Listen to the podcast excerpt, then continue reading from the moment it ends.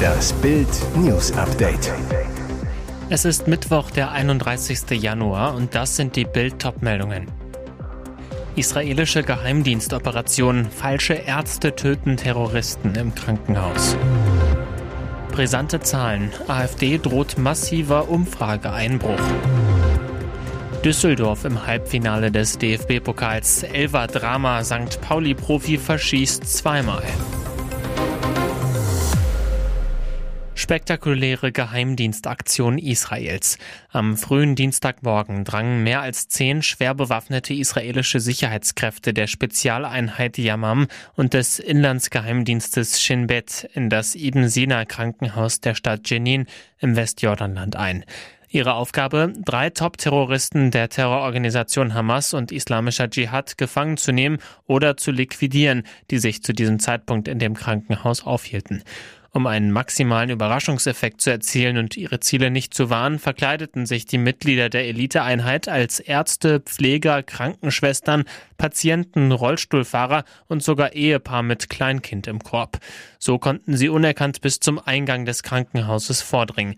Erst in der Eingangshalle zückten sie ihre Sturmgewehre, teilweise mit Schalldämpfern versehen, und stürmten in die Behandlungsräume. Unbeteiligte fesselten sie und ließen sie zurück.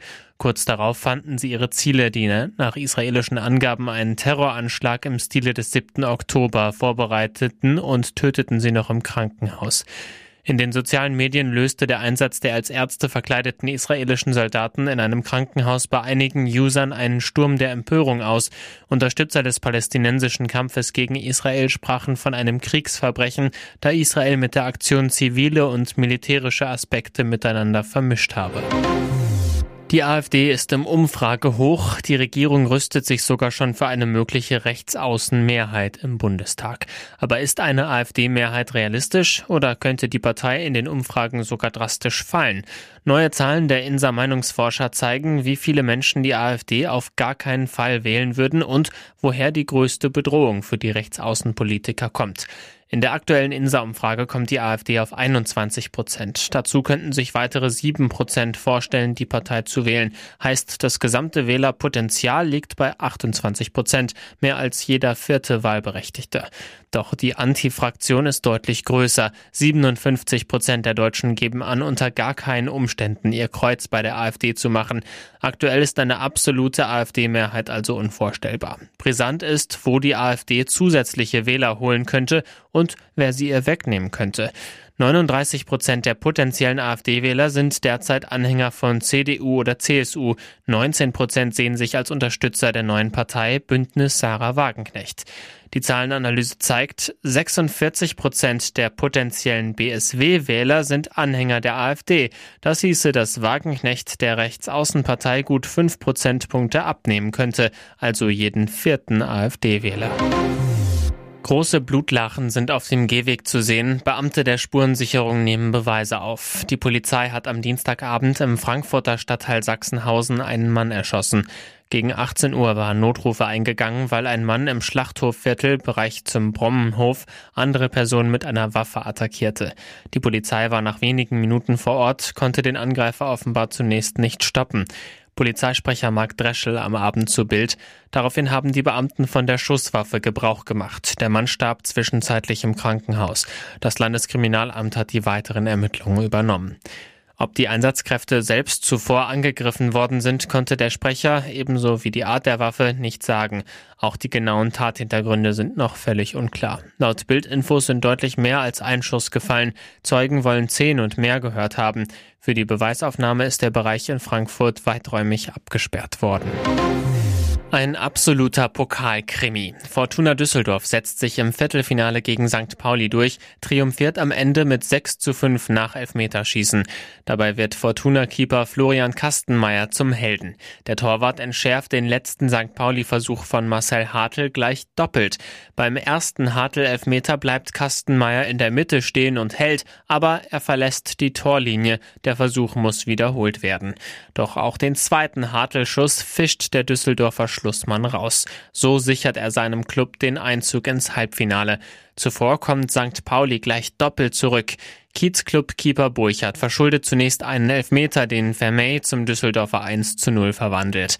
Hartl gleicht nach 60 Minuten ebenfalls vom Punkt zum 1 zu 1 aus. Das Spiel geht in die Verlängerung.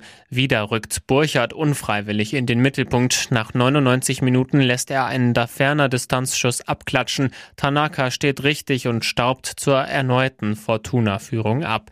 St. Pauli droht die erste Saisonniederlage überhaupt und der Zweitliga-Primus wehrt sich. Sekunden vor Schluss der Verlängerung gleicht Bukalfa per Kopf noch zum 2 zu 2 aus. Die Partie muss im Elfmeterschießen entschieden werden. Dabei wird Kastenmeier schließlich zum Pokalhelden. Die tosenden Wellen, die endlose Weite, der Blick durch die Dünen. Das Nordsee-Idyll der Strände von Sylt wurde vom Reiseführer Lonely Planet jetzt zu einem der besten 30 europäischen Strände gekürt. Das Ranking erscheint im Februar. Die britische Tageszeitung Daily Mail bekam die Liste vorab. Und auch die Nordseeinsel Sylt war unter den Traumstränden auf Platz 14. Immer wieder taucht die feine Insel ganz vorn bei Rankings auf. Zum Beispiel gehört die Insel laut amerikanischem Time Magazine zu den Top 50 der schönsten Orte. Und auch bei Social Media ist Sylt ganz groß. Die Insel ist im Ranking der am häufigsten auf Instagram geposteten Strände Europas vertreten. Auch bei Anhängern des FKK ist Sylt sehr beliebt. Daher hat es die Insel in das CNN-Ranking der weltbesten Nacktbadestrände geschafft. Keine Frage, Sylt ist schön, aber diese drei Strände sind laut Lonely Planet noch schöner. Europas Top 3. Platz 1 Zlatni Rat oder zu Deutsch Goldenes Horn bei Bol auf der Insel Brac, Kroatien. Platz 2 Punta Rata bei Brela an der Makarska Riviera, auch Kroatien. Und Platz 3 Rossily Bay auf der Halbinsel Gower in Wales, Großbritannien. Und jetzt weitere wichtige Meldungen des Tages vom Bild Newsdesk. Sicherheitskräfte legen an diesem Donnerstag Arbeit nieder, bundesweiter Streik an Flughäfen. An den größeren deutschen Flughäfen werden an diesem Donnerstag die Luftsicherheitskräfte streiken. Ein Verdi-Sprecher zu Bild. Wir rufen an mehreren deutschen Verkehrsflughäfen Beschäftigte im Luftsicherheitsbereich, die in der Fluggastkontrolle, in der Personen- und in der Warenkontrolle, der Frachtkontrolle und in den Servicebereichen tätig sind, am Donnerstag zu ganztägigen Streiks auf. Gestreikt wird an den Flughäfen Hamburg, Bremen, Hannover, Berlin, Köln, Düsseldorf, Leipzig, Dresden, Erfurt, Frankfurt am Main und Stuttgart. Beteiligt sind mehr als 20.000 Beschäftigte. Der Flugverkehr dürfte im Falle eines Streiks in weiten Teilen Deutschlands lahmgelegt werden, da keine Passagiere, Mitarbeiter und Waren kontrolliert werden können. Er wird nicht mehr Dschungelhönig. Ärzte nehmen Heinz aus dem Camp. Er schluckte noch tapfer in der Dschungelprüfung den Würgereflex runter, durfte endlich mit seinen Mitcampern zum Sterne-Sammeln antreten. Doch Stunden später war sein Buschabenteuer vorbei.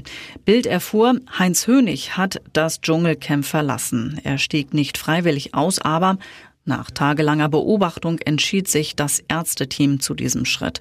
Bild erfuhr den Grund. Die extremen Witterungsbedingungen haben dem Altstar in den vergangenen Tagen sichtlich zu schaffen gemacht. In den vergangenen Wochen hat ein Zyklon zusammen mit hohen Temperaturen und massiven Regenfällen die Ostküste schwer getroffen. RTL wollte sich auf Bildanfrage nicht zur Witterungsthematik äußern. Der Schauspieler wurde nach Bildinformationen in einer geheimen Aktion gegen 21 Uhr Ortszeit am Dienstagabend über den Hintereingang in das Imperial Hotel gebracht, wo auch alle Begleiter und die anderen ausgeschiedenen Promis wohnen. Ein RTL-Sprecher auf Bildanfrage. Heinz Hönig ist nun bei seiner Familie. Dem Schauspieler soll es den Umständen entsprechend gut gehen. Rätselraten um Kates Zustand. Nach 14 bangen Tagen gab's den royalen Lichtblick. Prinzessin Kate durfte am Montag das Privatkrankenhaus London Clinic verlassen, zwei Wochen nach ihrer schweren Bauch-OP. Sie soll sich in den kommenden Wochen daheim in Windsor weiter erholen. Doch nach wie vor bleiben Fragen offen, denn über die Hintergründe der Behandlung hüllt sich der Palast weiterhin in Schweigen. Selbst in Kates Umfeld wusste offenbar niemand etwas von der bevorstehenden OP und ihre Welt schien bis kurz zuvor in bester Ordnung. Weihnachten, Neujahr, Geburtstag feierte sie mit ihren Liebsten. Am 17. Januar dann die Nachricht, die die Menschen sorgt. Der Palast gab bekannt, dass Kate am Tag zuvor wegen einer Bauch-OP ins Krankenhaus eingeliefert wurde. Was ihr fehlt, weiß wohl nur Prinz William. Lediglich Krebsspekulationen wurden aus Palastkreisen dementiert. In den britischen Medien tauchten zuletzt mögliche Darmdiagnosen, Polypen oder ein Rektumsprolaps auf.